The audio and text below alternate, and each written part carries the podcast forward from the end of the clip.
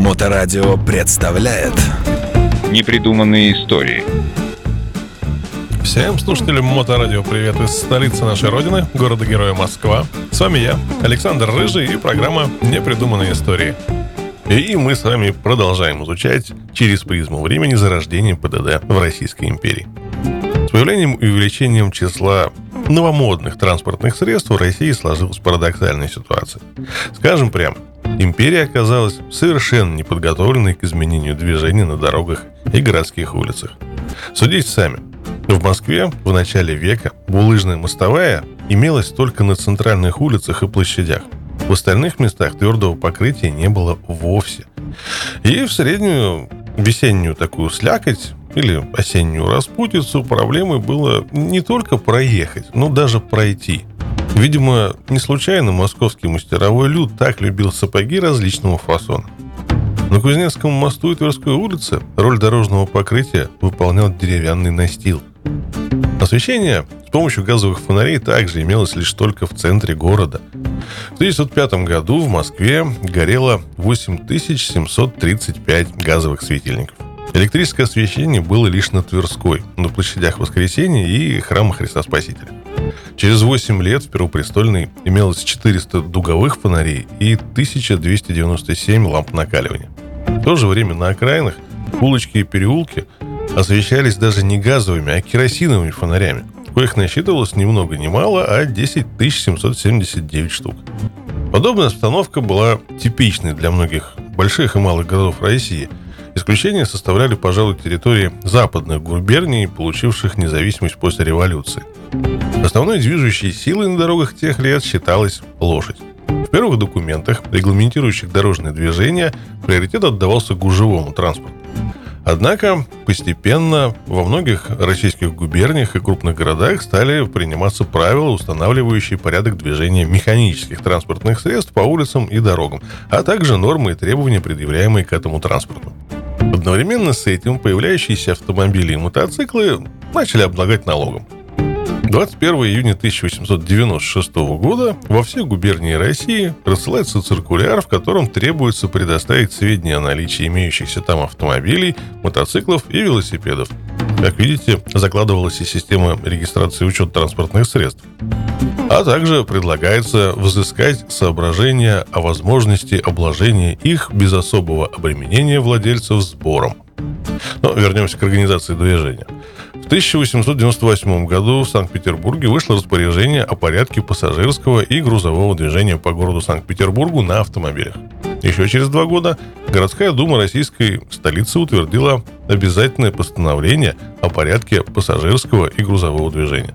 В 1903 году было принято постановление о езде на автоматических экипажах по городу Харькову. 10 апреля 1904 Московская городская дума приняла постановление о порядке движения по городу механических экипажей. Те же московские правила новой редакции, принятые Думой 13 марта 1912 года, состояли уже из пяти глав. Автоматические экипажи подразделялись на автомобили и мотоциклеты, к последним относились механические транспортные средства, на которых ездили сидя на седле, которые имели не более трех колес и весили не более 10 пудов. Это около 160 килограмм. Управлять автоматическим экипажем разрешалось только шоферу, то есть человеку, который имел права. Документ на право управления транспортным средством выдавался тем, кто сумел пройти медкомиссию и сдать экзамены.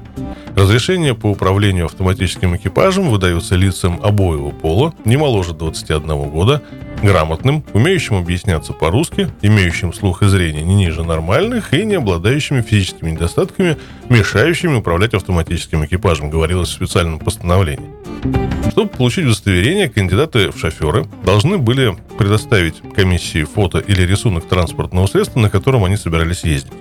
Сделать это было несложно, поскольку богатые любители могли представить изображение э, собственного транспорта, либо того, который они собирались приобрести. Что касается выходцев из трудового люда, то они могли попасть на курсы водителей или по ходатайству владельца, у которого в дальнейшем намеревались работать, или по направлению государственного учреждения. Поскольку весь транспорт в то время был наперечет, будущий шофер практически всегда знал, чем будет управлять. Кстати, об учете. А в 1910 году в России насчитывалось 1173 мотоцикла и 3539 автомобилей. Из них в столице и одноименной губернии находилось, соответственно, 186 и 1114. В Московской губернии 62 и 588 транспортных средств. Соотношение между мотоциклетами и автомобилями в некоторых других областях было примерно таким. В Таврической губернии было 44 мотоцикла, 168 э, автомобилей. В Херсонской 32 и 145, в Киевской э, 13 и 119, а к началу 1914 года только в распоряжении военного ведомства имелись 191 мотоцикл и 677 автомобилей.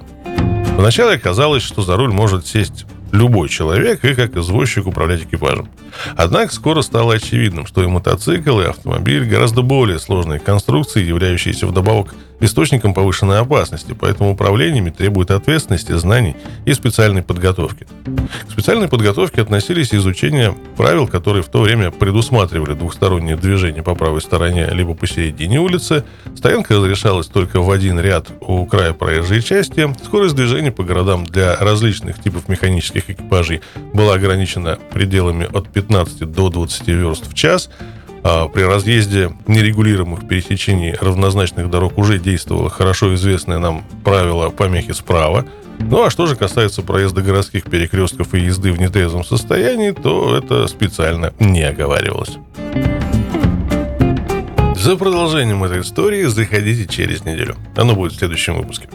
Наверстать упущенное можно в подкастах радиостанции в любое удобное для вас время. Ну а на сегодня это все. С вами на волнах Моторадио были непридуманные истории Александр Рыжий и Мотоклуб Хост. До новых встреч. Непридуманные истории. На Моторадио.